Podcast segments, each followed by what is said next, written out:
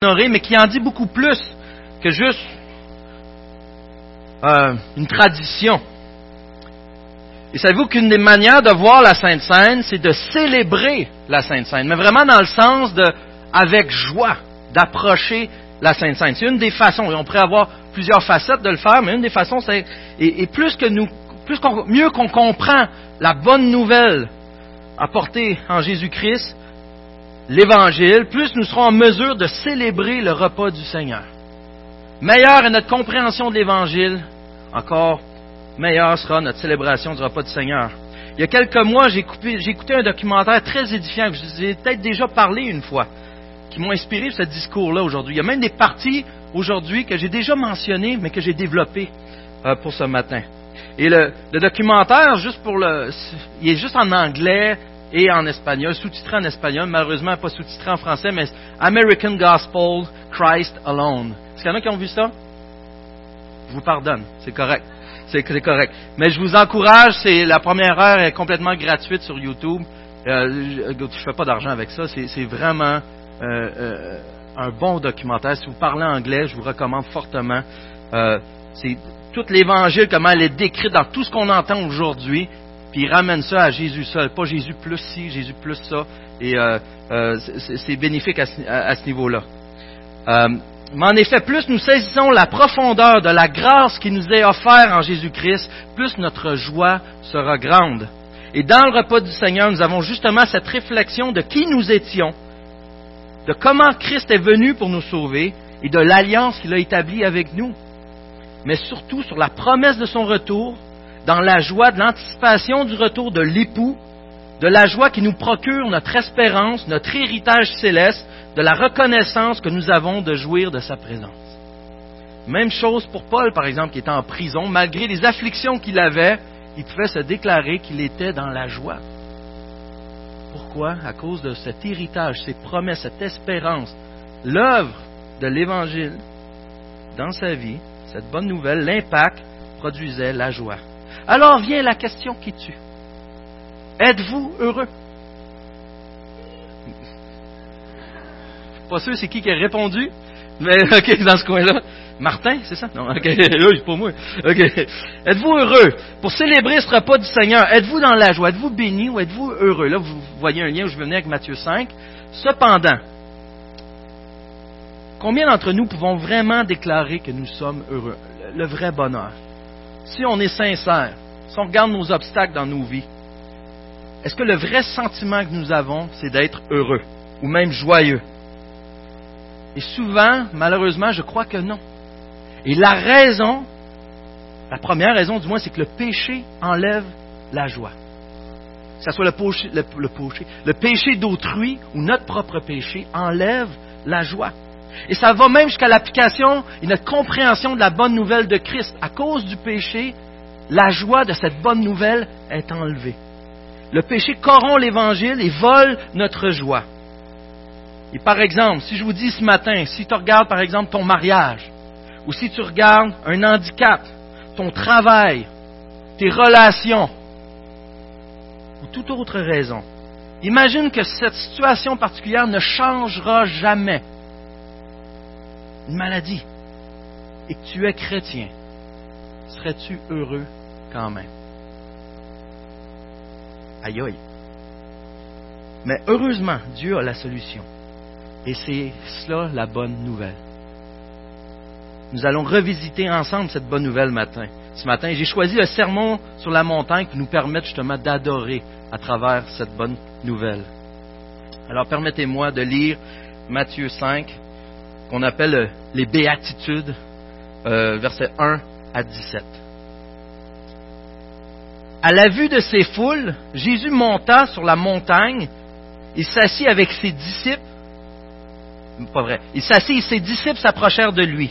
Puis il prit la parole pour les enseigner. Il dit, Heureux ceux qui reconnaissent leur pauvreté spirituelle, car le royaume des cieux leur appartient.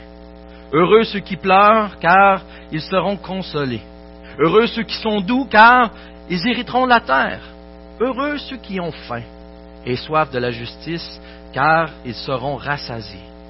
Heureux ceux qui font preuve de bonté, car on aura de la bonté pour eux. Heureux ceux qui ont le cœur pur, car ils verront Dieu. Heureux ceux qui procurent la paix, car ils seront appelés fils de Dieu. Heureux ceux qui sont persécutés pour la justice, car le royaume des cieux leur appartient. Heureux serez-vous lorsqu'on vous insultera, qu'on vous persécutera et qu'on dira faussement de vous toutes sortes de mal à cause de moi. Réjouissez-vous et soyez dans l'allégresse, parce que votre récompense sera grande au ciel. En effet, c'est ainsi qu'on a persécuté les prophètes qui vous ont précédés. Vous êtes le sel de la terre. Mais si le sel perd sa saveur, en quoi la lui rendra-t-on? Il ne sert plus qu'à être jeté dehors et piétiné par les hommes. Vous êtes la lumière du monde.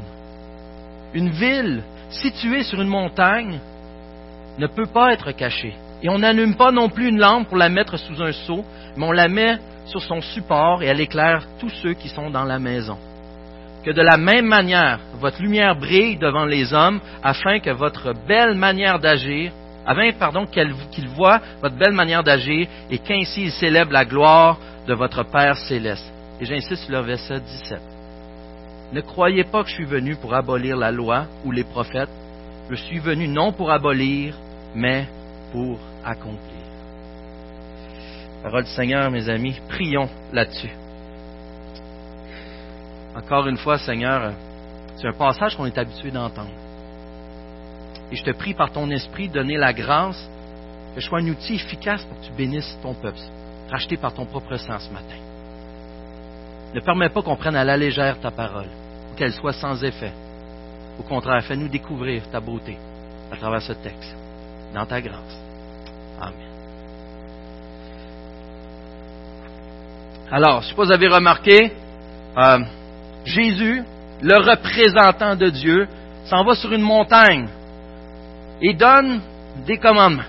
Ça fait refléter, on a déjà vu ça dans euh, une série qu'on a faite entre autres ici sur les béatitudes, où c'est, on voit un type de l'Ancien Testament, que Moïse était le type de Christ, où ce que le représentant de Dieu va sur la montagne et donne les commandements. Mais que fait ici Jésus? Est-ce que c'est exactement comme euh, une nouvelle loi que Jésus donne? Il donne une nouvelle direction, c'est évident aussi. Et notre façon de les voir normalement, on les prend un peu comme des proverbes. Ah, ben, heureux si on fait ça. Heureux celui qui fait ça. Heureux celui qui fait ça. Donc celui qui fait pas ça, malheureux à lui. Et euh, on, prend pas ça, on prend ça à la légère. Mais en réalité, c'est plus que ça. C'est beaucoup plus que ça. Souvent, on regarde puis on se dit, euh, il y a combien de types de personnes? Qui ici est celui qui pleure? Ok, on l'a. Euh, qui est celui qui est pauvre en esprit? Ah, ok, c'est toi. Euh, qui est et, là on dit, il y a combien de types de personnes là-dedans? Souvent on a tendance à, lire ça de cette manière-là. Ben, moi je suis lui, moi je suis lui. J'ai cet attribut-là. Hein? C'est comme si on magasinait une voiture, puis ah, j'aime tels attributs là-dedans. Mais en réalité, tout cela parle d'une seule personne. Et c'est là qu'on peut réaliser, est-ce que j'ai tout ça? Est-ce que j'ai tout ça? Celui qui, ça parle d'une personne, ça parle de celui qui est dans le royaume de Dieu. Comment qu'on le sait? Il y a une façon de faire à l'époque. Si vous vous rappelez, par exemple, dans l'évangile de Marc, selon Marc, pas de Marc, mais selon Marc, euh, on voit dans l'épisode de, de Jairus qui demande à Jésus de venir guérir sa fille. Et c'est coupé par une autre histoire en plein centre. On voit, par exemple, la femme qui a des saignements depuis plusieurs années. Et ensuite, ça retourne à l'histoire de Jairus et de sa fille, où ce qu'on voit Jésus qui, va vers la petite fille qui dit Talita Kumi. C'est comme mon ange. C'est un, mot affectueux. Petite fille, ma petite fille, lève-toi. on voit l'amour, la, compassion de Jésus à travers ça. Mais on voit que qu'est-ce qu'a fait Marc? C'est qu'il a mis la femme avec les saignements en sandwich dans l'histoire. On appelle ça une inclusio. Ici, on voit la même chose. Et ce que ça veut dire, c'est que la femme avec les saignements doit être interprétée à la lumière de ce qui nous est donné dans les deux tranches de, de pain de la sandwich. Alors ici, notre sandwich est au verset 3 au verset 10. Heureux ceux qui reconnaissent leur pauvreté spirituelle, car le royaume des cieux leur appartient.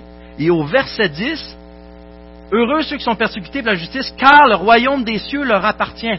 Alors tout ce qu'il y a entre ça concerne ceux qui sont dans le royaume des cieux. C'est un inclusio. Donc ça parle d'une seule personne, tout cela. Et ceux qui correspondent à ce royaume de Dieu, ils sont le sel de la terre, ils sont la lumière du monde. C'est leur identité. C'est leur identité. Alors la dure réalité avec ça, c'est que le sermon sur la montagne, en réalité, est super difficile à entendre. Pas tant à comprendre, mais à entendre. Quand on réalise vraiment ce que cela veut dire. Il y a des exemples que, j'ai pas malheureusement les, exemples là, mais que dans, à l'université, ça a été donné de lire les dix commandements. Euh, université euh, séculière, et les étudiants étaient révoltés de lire de telles choses. Parce qu'en réalité, lorsqu'on dit, par exemple, à un non-chrétien, si tu regardes une femme, c'est comme si, avec convoitise, c'est comme si tu commettais l'adultère. C'est quoi les réactions des hommes à ce moment-là? Ouais, c'est ça. ouais, c'est ça. C'est pas pris au sérieux. Puis du quoi, je vais être condamné pour ça, c'est pas ma faute ou toutes les raisons. Et là, je prends qu'un seul exemple, mais c'est la réaction normalement à cause de la sévérité des béatitudes. C'est quelque chose. Des fois, on va trouver ça stupide à tous les exemples qu'on va donner. Et je pense mais il y a bien des chrétiens, malheureusement, qu'on tombe dans ce piège-là, je vais dire ça comme ça. Inquiétez-vous pas, les femmes, je vous épargne pour ce coup-ci. Mais le plus drôle, ça, c'était pas drôle. Le plus drôle, c'est qu'on s'attend à ce que tout le monde accomplisse ses règles autour de nous. Tout le monde devrait faire ça. Sauf moi. Hein? Ah oui, je peux le faire, mais c'est pas grave. On s'attend un peu comme Jonas, où ce qu'on veut qu'on a la grâce pour nous, mais la justice pour les autres. Tout le monde devrait faire ça autour de moi. Et en fond, on est super centré sur nous-mêmes, on est super égoïste. Et ce qui arrive, qu'on est insuffisant. Ce qui est spécial, c'est qu'on peut lire les béatitudes, notre tendance est de s'évaluer par rapport à elle, pour voir si on est correct. On veut, euh, se réconforter dans notre confiance. Est-ce que euh, je suis doux?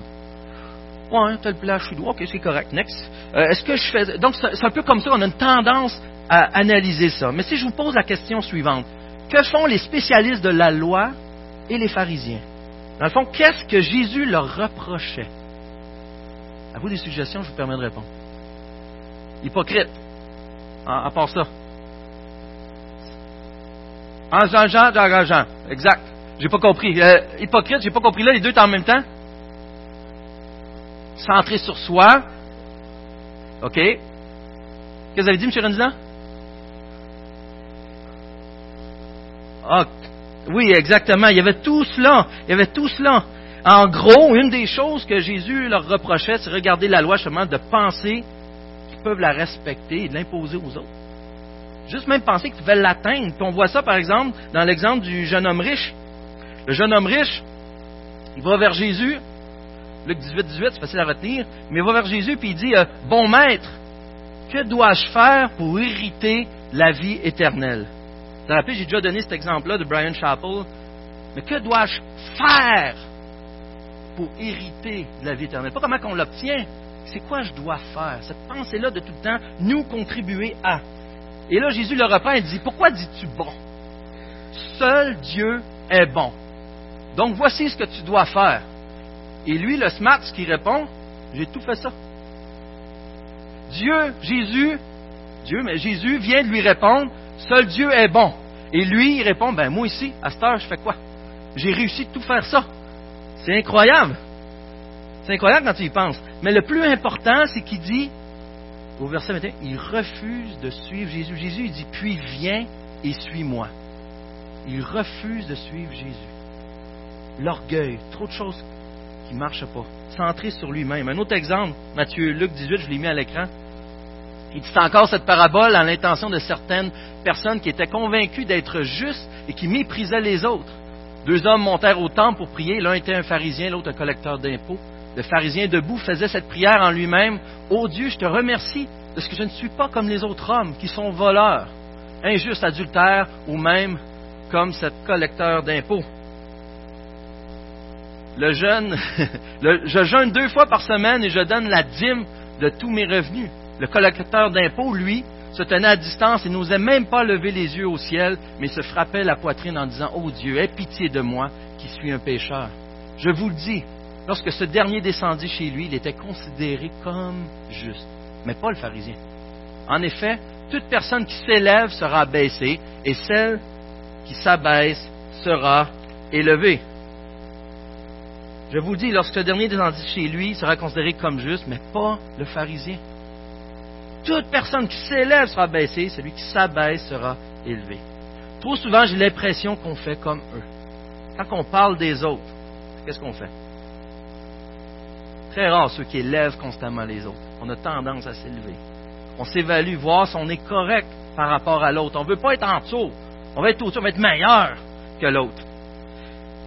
Matthieu 5, 20. En effet, je vous le dis, si votre justice ne dépasse pas celle des spécialistes de la loi et des pharisiens, vous n'entrerez pas dans le royaume des cieux. Ouch! Si on ne fait pas mieux, pas de royaume de Dieu. Voyez quel genre de sermon les béatitudes, le sermon sur la montagne est? Si tu n'es pas capable de faire mieux qu'un pharisien, oublie ça. C'est une tragédie, mais tu n'es peut-être pas encore convaincu. Lisons juste une partie de Matthieu 5, 19, le verset d'avant. Il dit celui donc qui violera l'un de ses plus petits commandements, qui enseignera aux hommes à faire de même, sera appelé le plus petit dans le royaume des cieux. Il y a peut-être espérance du royaume des cieux ici, mais quand même cette réflexion de dire, as-tu déjà arrivé de violer un des commandements de la parole de Dieu? Surtout de la manière que c'est formulé par Jésus dans le sermon sur la montagne.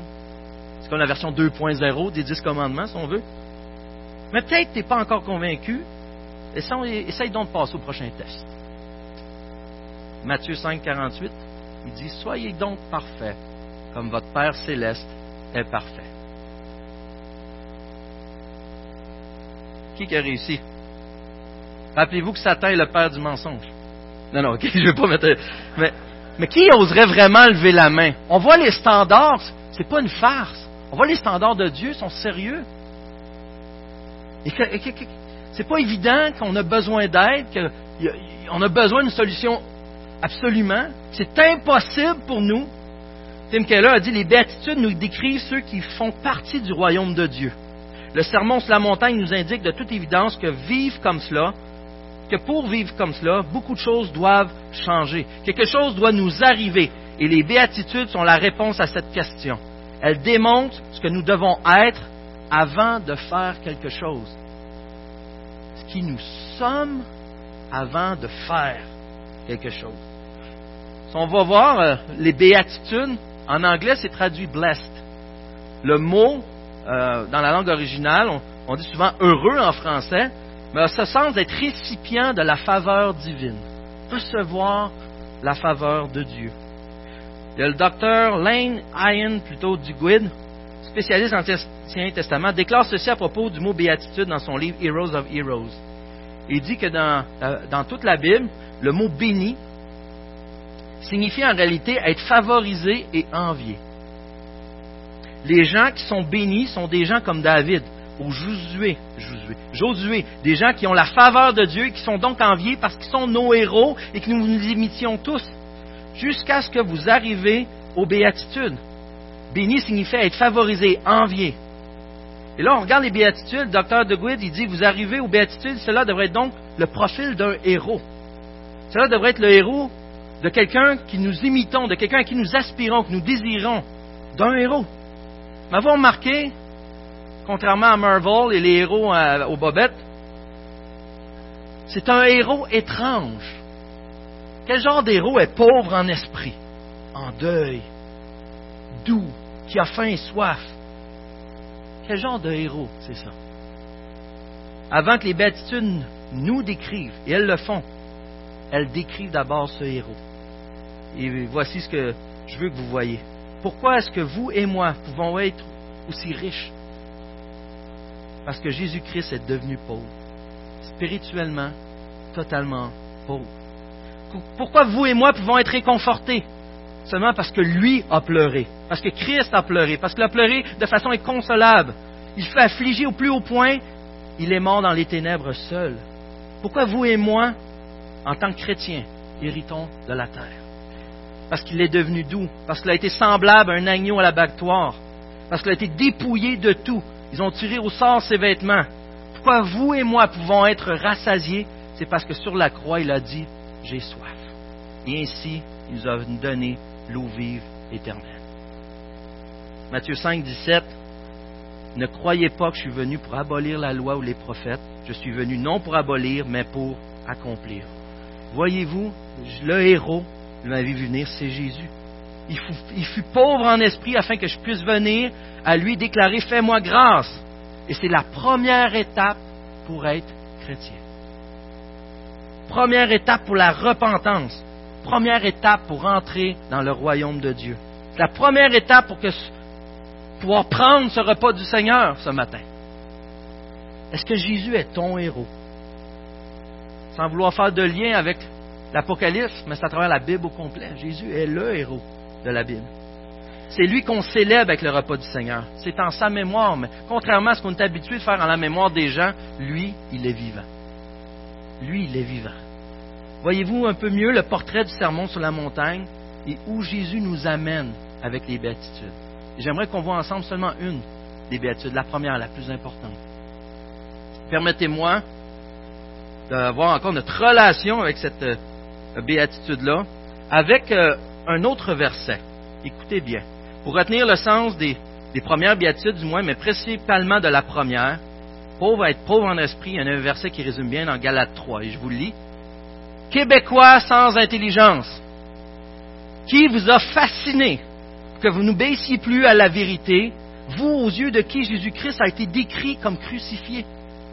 Voici seulement ce que je veux apprendre de vous. Est-ce en pratiquant les œuvres de la loi que vous avez reçu l'Esprit ou en écoutant l'Évangile avec foi? Manquez-vous à ce point de bon sens? Après avoir commencé par l'Esprit, voulez-vous maintenant finir par vos propres forces? Bien sûr, c'est Galate sans intelligence et non québécois. Mais ça s'applique très bien à nous autres. Bien que vous avez peut-être, vous seriez les premiers à vous demander qu'est-ce que le salut? comment qu'on est sauvé? Peut-être que vous seriez capable de me décrire en détail ce que c'est, mais de quelle manière agissez-vous ensuite? C'est comme si le salut, par la foi en Jésus-Christ, par ses forces, par ce qu'il a fait pour moi, souvent on l'applique seulement à notre conversion. Et ensuite, c'est tout ce qu'on fait qui nous amène, dans le fond, à être correct avec Dieu. Ensuite, exemple, le repas du Seigneur. On a cette tendance de dire, hum, moi, je suis pas pire. Je peux prendre le repas du Seigneur aujourd'hui. En réalité, sommes-nous dignes de faire partie de la table du Seigneur? De quelle manière je vais m'approcher de Jésus? Encore, si je m'approche de la table du Seigneur, c'est par grâce. C'est parce qu'il couvre tous les angles morts que je ne suis même pas conscient que j'ai. Quand je dis oui, je suis correct aujourd'hui, je suis comme le jeune homme riche, oui, j'ai tout fait ça, Seigneur. J'ai tout fait ça, je suis bon, je peux, je peux m'approcher de ta table. Mais je m'approche de. On oublie, c'est pas parce que je fais. J'ai commencé par la grâce, c'est toujours par la grâce que je continue. Continuellement cet évangile n'est pas seulement pour notre conversion. on le rappelle souvent, mais vous savez, le, selon Van der Stelt, l'évangile est passé, présent et futur. Vous pourriez quasiment le dire avec moi, on le dit tellement souvent. Mais passé parce qu'à ma conversion, face au péché, j'en avais besoin. J'ai été sauvé, j'ai été justifié. Présent, pourquoi? Parce qu'à tous les jours, je continue d'être sauvé.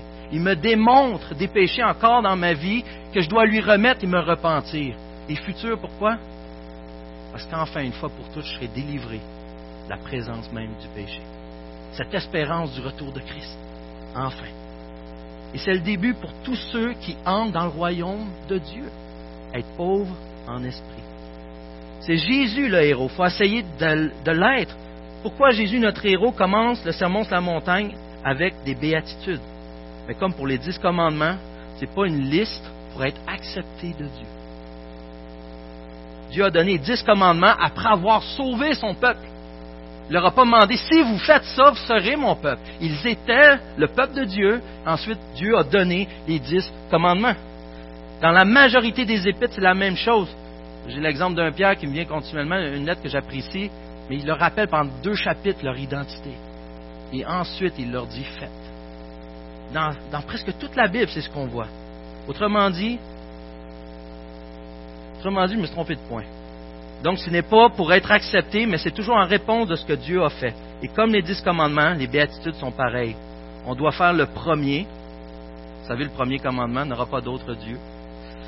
Et là, il faudra faire le premier, être pauvre en esprit afin de pouvoir honorer les autres. Toutes les autres découlent de celui-là. Toutes les béatitudes découlent d'être pauvre en esprit. Si tu n'as pas le cœur pur, tu ne peux pas avoir le cœur pur si tu n'es pas pauvre en esprit. C'est un tout.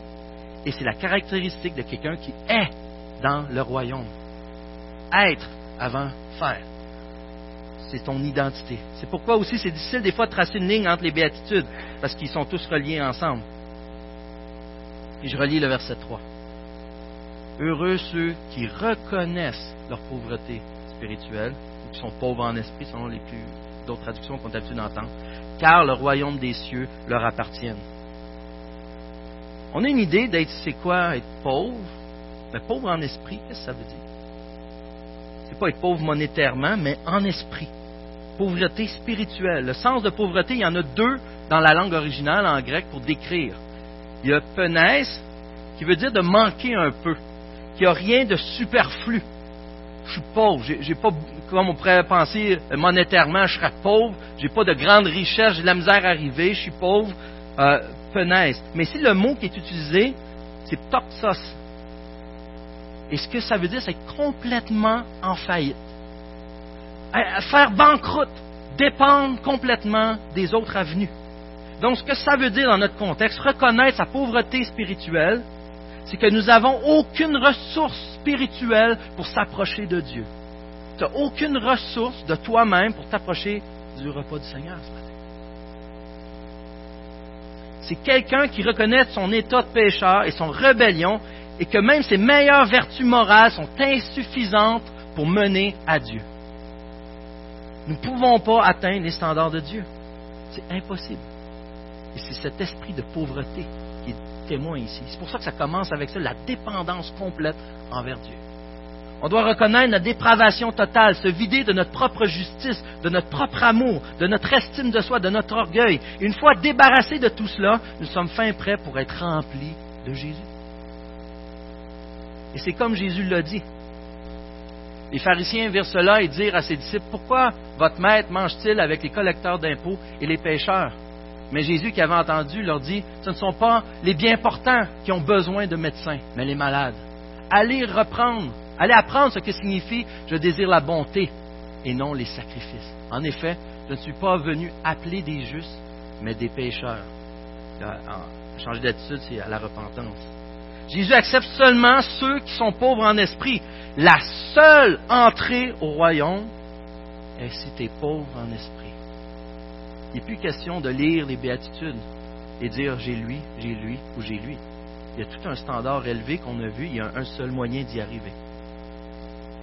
Notre génération enseigne tout le contraire. Tu es capable, tu le mérites bien. Concentre-toi plus, travaille sur toi. Il est temps la pensée positive, mais si c'est tout à fait le contraire, vide-toi de toi-même et fais confiance entièrement en Jésus-Christ. Commence avec ça, c'est le début. La crainte de l'éternel. Quand tu es pauvre en esprit, tu pries, tu te bats plus pour toi-même, tu acceptes les standards de Dieu.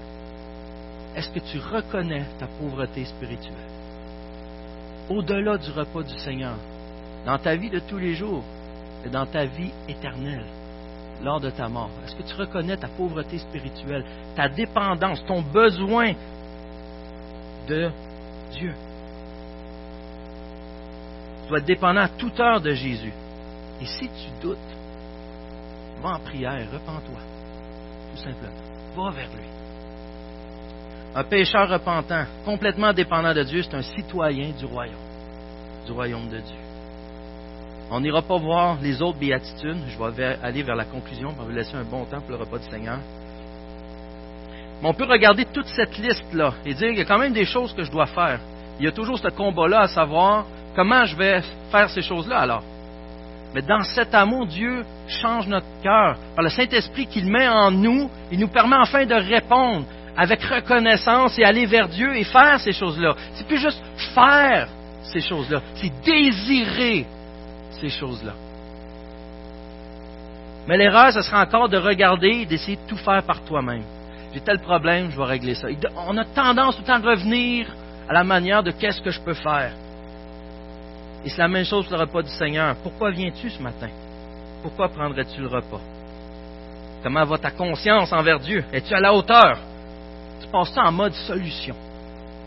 La seule solution, la vraie, qui est en arrière de tes pensées, c'est laquelle? Est-ce que c'est dans ta confiance et ta dépendance envers Dieu, envers Jésus-Christ, qui lui seul a pris le poids de tes péchés. Lui seul devant Dieu pouvait te racheter. Lui seul, homme 100%, pouvait prendre ta culpabilité, subir la colère de Dieu, parce que lui seul, Dieu 100%, pouvait subir la colère de Dieu à ta place. Est-ce que ça dit vraiment quelque chose? Est-ce que c'est central dans ta vie? J'ai déjà donné cet exemple-là, mais quand on essaie par nous-mêmes de tout le temps aller chercher quelque chose, c'est comme si mon enfant venait et me disait Papa, j'ai passé la balieuse dans tout le sous-sol. Vous vous rappelez cet exemple-là? Il me dirait Est-ce que tu veux bien m'aimer, s'il vous plaît? C'est quoi ça? Tu n'as pas besoin de passer la balieuse pour que je t'aime. Mais si tu le passes pour que je t'aime, tu ne passes pas pour la bonne raison. Je t'aime, de toute façon, tu es mon fils. De quelle manière vous approchez-vous de Dieu ce matin? Non, le message de l'Évangile, c'est glorieux. Ce qu'on retient du message de l'Évangile, c'est la joie. C'est heureux. Heureux. Le bonheur promis de Jésus n'est pas selon les circonstances, mais c'est le fruit d'une relation avec Dieu. Le bonheur, c'est notre réponse, c'est un des fruits, notre réponse à l'Évangile, à la bonne nouvelle. Une manière de revoir les béatitudes, j'aime bien comment J.D. Greer les a résumés. On va les lire ensemble. Parce que Jésus nous a sauvés, nous pouvons être pauvres d'esprit, parce que nous savons qu'il promet d'être notre suffisance en toutes choses. Parce que Jésus nous a sauvés, nous pouvons entrer dans la douleur et le deuil des autres, parce que c'est ce qu'il a fait pour nous. Prochain. Parce que Jésus nous a sauvés, nous pouvons être doux et prendre la deuxième place, parce que c'est ce que Jésus a fait pour nous. Parce que Jésus nous a sauvés, nous pouvons avoir faim et soif de justice, car le Dieu de justice est devenu notre sauveur. Parce que Jésus nous a sauvés, nous ne pouvons pas nous empêcher d'être miséricordieux envers les autres, car c'est ainsi qu'il était pour nous. Parce que Jésus nous a sauvés, nous voulons avoir le cœur pur pour pouvoir le connaître davantage. Parce que Jésus nous a sauvés, nous pouvons donner la priorité à la paix plutôt qu'à la revendication, parce que c'est ce qu'il a fait avec nous. Et parce que Jésus nous a sauvés, nous pouvons supporter la persécution, parce que la résurrection de Jésus nous montre que cela en vaut la peine, qu'il est de loin bien meilleur. En bout de ligne, c'est avec euh, humilité que j'aimerais vous apporter une dernière citation. Celui de John Newton, auteur de Amazing Grace. Je l'ai déjà sûrement dit, je l'ai pris de Don Carson dans The God Who Is There. Et euh, ça résume un peu de cet impact de cet évangile dans notre vie. Je ne suis pas ce que je devrais être. Je ne suis pas ce que je veux être. Je ne suis pas ce que j'espérais être. Cependant, je ne suis pas ce que j'étais autrefois. Et par la grâce de Dieu, je suis ce que je suis. J'ajouterais un enfant de Dieu. Un enfant de Dieu. Je vous propose au placeur de s'avancer. On va poursuivre avec le repas du Seigneur. Mais en tant qu'enfant de Dieu, est-ce que c'est comme ça que tu t'approches de la table de Dieu ce matin?